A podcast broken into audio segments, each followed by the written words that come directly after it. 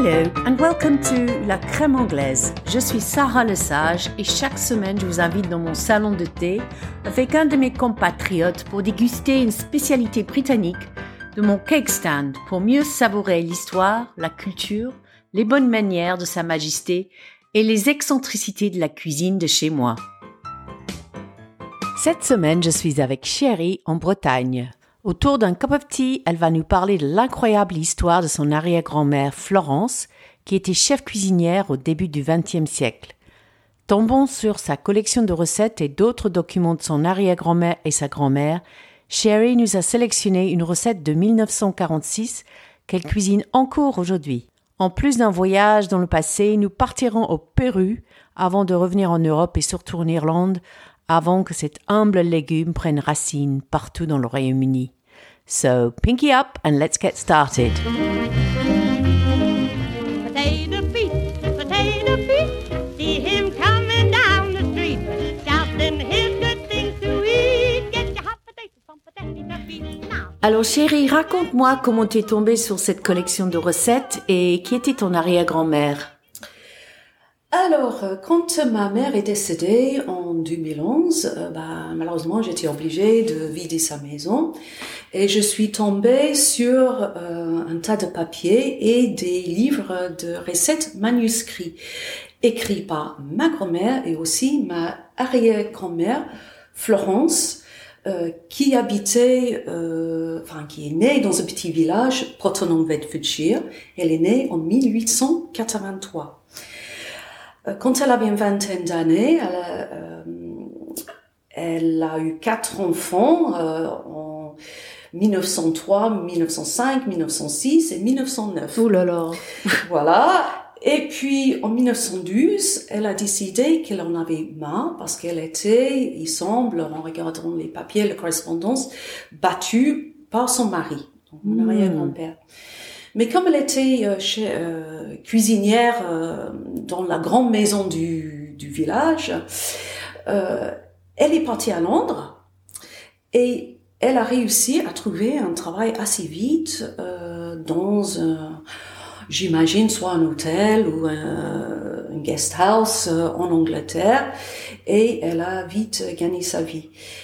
Et puis, euh, bon voilà, elle a écrit des livres et donc j'ai des euh, avec moi aujourd'hui. Mais quel courage de partir, donc de, de laisser euh, ses enfants, de trouver un travail à, à, à Londres. Comment ça s'est passé avec les enfants?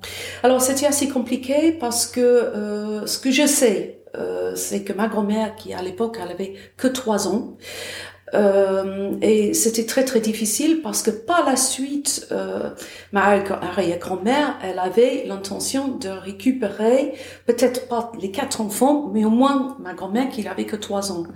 Les autres, ils étaient un petit peu plus âgés, ils étaient à l'école, mais pas ma grand-mère. Euh, et euh, une fois qu'elle a trouvé un logement, qu'elle était bien stable, très peu de temps après, elle est retournée à Porton pour récupérer ma grand-mère, mais euh, toute la famille elle était contre elle et euh, ils ont expliqué à ma grand-mère et à tout le monde que c'était une femme horrible et euh, qu'elle a abandonné ses enfants. Elle n'aura plus jamais le droit de voir ma grand-mère. oh, bah, C'est affreux. C'était affreux. Donc elle est repartie à Londres et puis voilà. Bah, C'était comme ça à l'époque. Hein. C'était comme ça à l'époque. Et puis, euh, en regardant les papiers aussi, euh, j'ai su aussi qu'elle a essayé de protéger ses enfants parce qu'ils étaient aussi battus par mon grand-père. Oh là Non, là. pardon, arrière-grand-père. Ah oui, d'accord. rien à faire. Mais après, donc, elle a toujours continué euh, de travailler comme euh, cuisinière. Et c'est comme ça que tu as tombé sur euh, non seulement des, des, des livres manuscrits, mais des, des pliants, des menus de restaurants, des ration books, toute une collection. Voilà, toute une collection. Et je pense qu'elle avait un très très bon niveau parce que euh, il y a beaucoup de ces, de ces recettes. C'est des recettes euh, françaises. euh, et puis elle a travaillé dans les établissements qui avaient euh, quand même euh, beaucoup de prestige. Ce qui était intéressant, euh, quand on regarde les dates, elle était là pendant la Première Guerre mondiale, Ah, ok. en fait. Uh-huh. Voilà. Et ce que j'ai su après, juste après la Première Guerre mondiale, elle a eu euh, un autre enfant.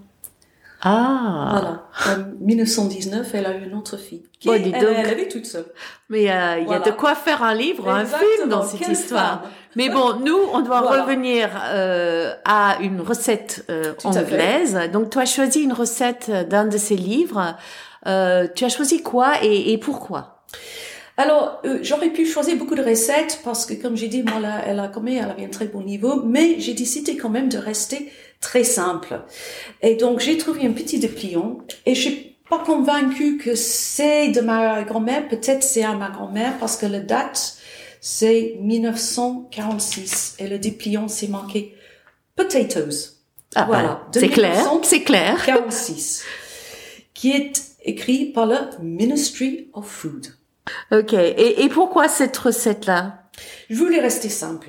Mhm. Euh, et c'est une recette que moi j'ai fait beaucoup pour mes enfants.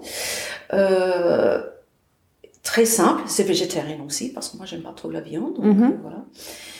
Et euh, bon, évidemment à l'époque euh, c'était une recette qui était peu coûteux, très simple, mais ça reste toujours le cas aujourd'hui. Oui, c'est vrai.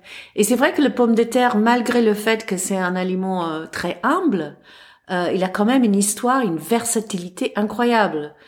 Euh, il est cultivé euh, dans les, il y a au moins 8000 ans par les Incas de Pérou à des très très hautes altitudes dans les Andes parce qu'en fait c'est un c'est un légume qui pousse très facilement dans les sols pauvres.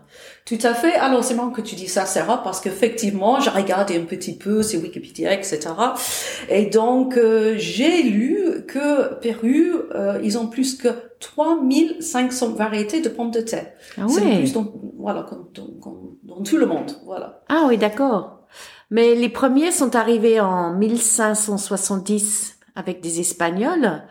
Mais à l'époque, euh, les gens étaient très suspicieux, personne n'était intéressé, ou enfin, euh, ils voulaient pas le toucher, ils trouvaient fade et bizarre. Ils pensaient que peut-être euh, ça pouvait euh, donner la lèpre à cause de son apparence un peu euh, un peu moche. Mhm. Euh, qu'il était aussi responsable de flatulence. Et euh, je pense aussi le fait qu'il ressemble un peu à la plante la belladone. Ouais. Ils avaient peur que ce soit euh, un- une plante poisonneuse, euh, toxique. Ouais. Euh, et on l'utilisait plutôt comme une plante décorative au départ. Et quand on a enfin commencé à manger des patates, c'était plutôt des patates douces parce qu'ils étaient considérés d'être un aphrodisiaque. Alors le baked potato, qu'on appelle aussi le jacket potato, Tout à fait. Euh, en fait, c'était très populaire dans le 19e siècle et vendu dans les rues à Londres par des colporteurs. C'était très pratique et peu cher euh, parce qu'il était déjà emballé dans sa, sa propre peau. Donc tu tu prenais dans la main et puis tu mangeais euh, tout le pomme de terre. Oui. C'est plein de fibres, de potassium, des vitamines C et B. Et si on, c'est vrai que si on fait pas des frites ou on les noie dans le beurre, ça reste quand même euh, très diète. Euh, mais tous ces bonnes choses, en fait, ils se trouvent surtout dans la peau. Donc, comment toi tu les prépares et, tu manges la peau? Bah, tout à fait. Et d'ailleurs, euh, quand on regarde le petit dépliant, euh, c'est conseillé justement de, de garder la peau. Euh, alors, ça c'est euh, quelque chose qu'il faut absolument manger, c'est la peau, parce que quand on cuisine la pomme de terre, dans les peaux, c'est la meilleure partie, c'est croustillant. Hmm. Et euh, je dois avouer, c'est toujours euh, la chose la plus compliquée pour moi pour convaincre convaincre les Français de manger la peau parce que on n'a pas trop l'habitude de, de manger la peau. Oui, c'est vrai, Euh, c'est enfin, vrai. Les Français. Oui, oui, oui, je, Voilà. je, je concorde. Souvent, je le trouve euh, côté sur l'assiette à la fin du repas. Et c'est les meilleures parties, c'est dommage. Et euh, comme tu dis, plein de vitamines aussi, voilà, et de fibres. Alors, est-ce que tu peux me donner une recette? Bon, alors, comme j'ai dit, je vais rester simple, Sarah, et donc je te donne la recette qui est dans mon petit dépliant. Mais euh, il faut savoir que c'était quand même écrit en 1946, donc les ingrédients sont un petit peu pauvres. Et bon, on peut discuter après. Forcément, on peut améliorer un petit peu. Mais bon, la recette c'est hyper simple et c'est exactement euh, pareil aujourd'hui. Donc il faut prendre quatre pommes de terre, plutôt des grosses pommes de terre. Donc, c'est en général une par personne. Une par personne, voilà. Euh, après, euh, du fromage. Alors, dans la recette ici, c'est marqué euh, euh, à peu près 100 grammes de fromage. Euh, le cheddar, c'est préférable, mais bon, n'importe quel fromage. euh, euh, À l'époque, je pense qu'ils n'avaient pas trop le choix. Je pense que c'était le cheddar industriel. en plus. Exactement. Donc 3 onces pour les, les 100 grammes pour les 4 pommes de terre. euh, moi, euh, je mettrais ça pour, pour chaque pomme de terre. hein. Ah oui, mais à l'époque, c'était rationné. Donc C'était rationné, tout à fait.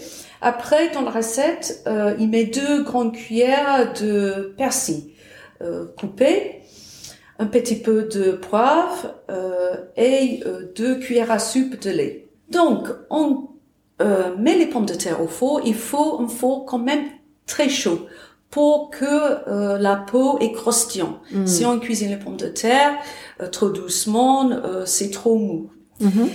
Quand ils sont cuits, bah alors maintenant ça dépend le four, mais bon, il faut au moins 200, euh, température 200. Euh, on les retire.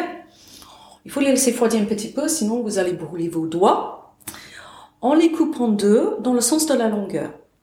Et après, on enlève tout doucement avec une cuillère la chair, le pomme de terre.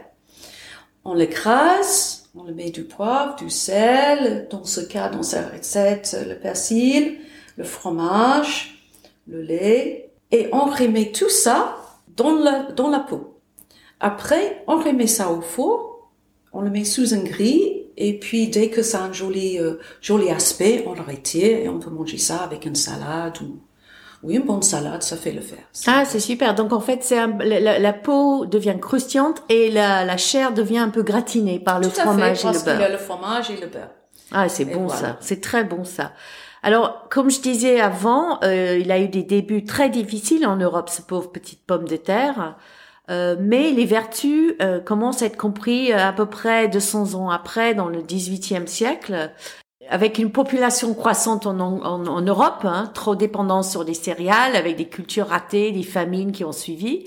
Et là, il commence à comprendre que la pomme de terre, c'est vraiment très facile à faire pousser dans un sol pauvre. Et donc, euh, on associe évidemment le pomme de terre avec les Irlandais et la terrible famine de 1845 qui a duré sept ans à cause d'une maladie des pommes de terre où il y a plus d'un million de morts Ouais.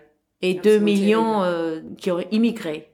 ouais. Et les Anglais, euh, malheureusement, avaient beaucoup de préjugés contre les Irlandais à cause euh, en partie de leur catholicisme, mais ils les voyaient comme une- un pays paresseux et apathique. Et c'est de là que l'expression couch potato vient. Ça, je ne savais pas. Voilà, dire un mollasson, quelqu'un ouais, qui, qui, qui fait pas grand Feignasse, chose. ouais. Mais il y a aussi une autre expression, on dit en anglais the root, to be the root of all evils, la racine du mal. Ça aussi, apparemment, c'est, c'est de cette époque-là.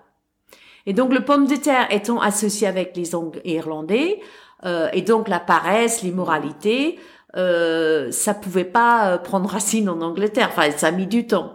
Et les préjugés étaient tellement forts que beaucoup croyaient que la famine était un acte de Dieu euh, et qu'ils ont mérité la famine.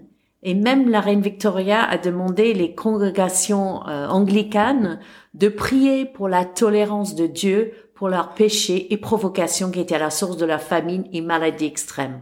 Mais bon, la pomme de terre a fini par gagner le terrain en Grande-Bretagne, donc d'abord pendant la Première Guerre mondiale, mais encore plus pendant la Deux- Deuxième Guerre mondiale, comme tu as montré avec ce petit dépliant euh, du Ministry de Food.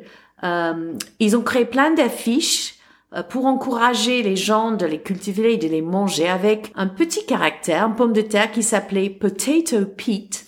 Et il a vraiment créé un petit following euh, autour de lui. Il y, a, il y a même une petite chanson. Et du coup, euh, la culture et la consommation de notre ami le pomme de terre, c'est devenu euh, un symbole. Enfin, c'est associé avec euh, le confort, la maison et notre patriotisme.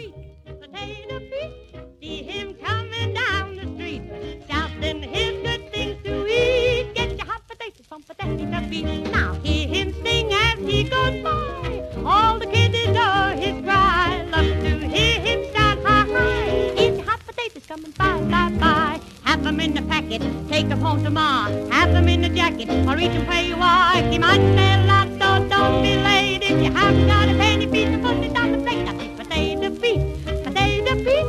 Now he's going down the street, shouting his good things to eat. Get your feet. Potatoes,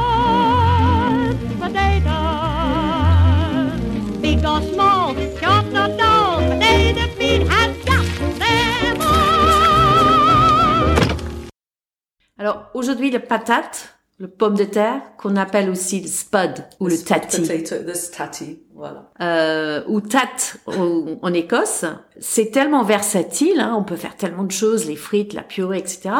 C'est bon marché, c'est nourrissant, on mangeait beaucoup ça comme étudiant, c'est très bon pour la santé, euh, et on peut mettre plein de garnitures différentes. Bah, effectivement, bah, avec le jacket potato, bah, il faut juste avoir l'imagination et regarder ce qui reste dans le frigidaire. Déjà, euh, voilà, euh, on peut mettre plein de choses avec. Euh, Les baked beans. on peut mettre les, les baked beans ou un peu du bacon, si on peut couper un petit peu de bacon. J'ai lu une recette l'autre jour euh, euh, avec du saumon fumé qui restait. Ils ont mélangé tout le saumon fumé avec. Enfin, il y a tellement de, de choses qu'on peut faire avec. C'est idéal.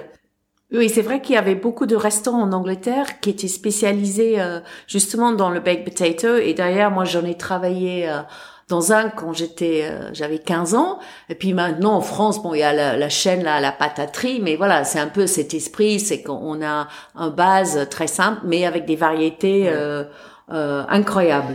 Ouais, c'est vrai qu'il y a des variétés incroyables. Moi, je me rappelle, il y a une trentaine d'années, pour moi, le- seul pomme de terre euh, qu'il y avait en Angleterre, c'était le King Edward. Euh, mais maintenant, toutes les variétés de pommes de terre qu'on a euh, tout au long de l'année, euh, c'est absolument incroyable. En France aussi, Oui. c'est absolument incroyable. Et en Bretagne, il n'y a pas des, il doit y avoir des variétés. En, Bre- en Bretagne, il y a plusieurs variétés. Il y a la charlotte, ça c'est breton.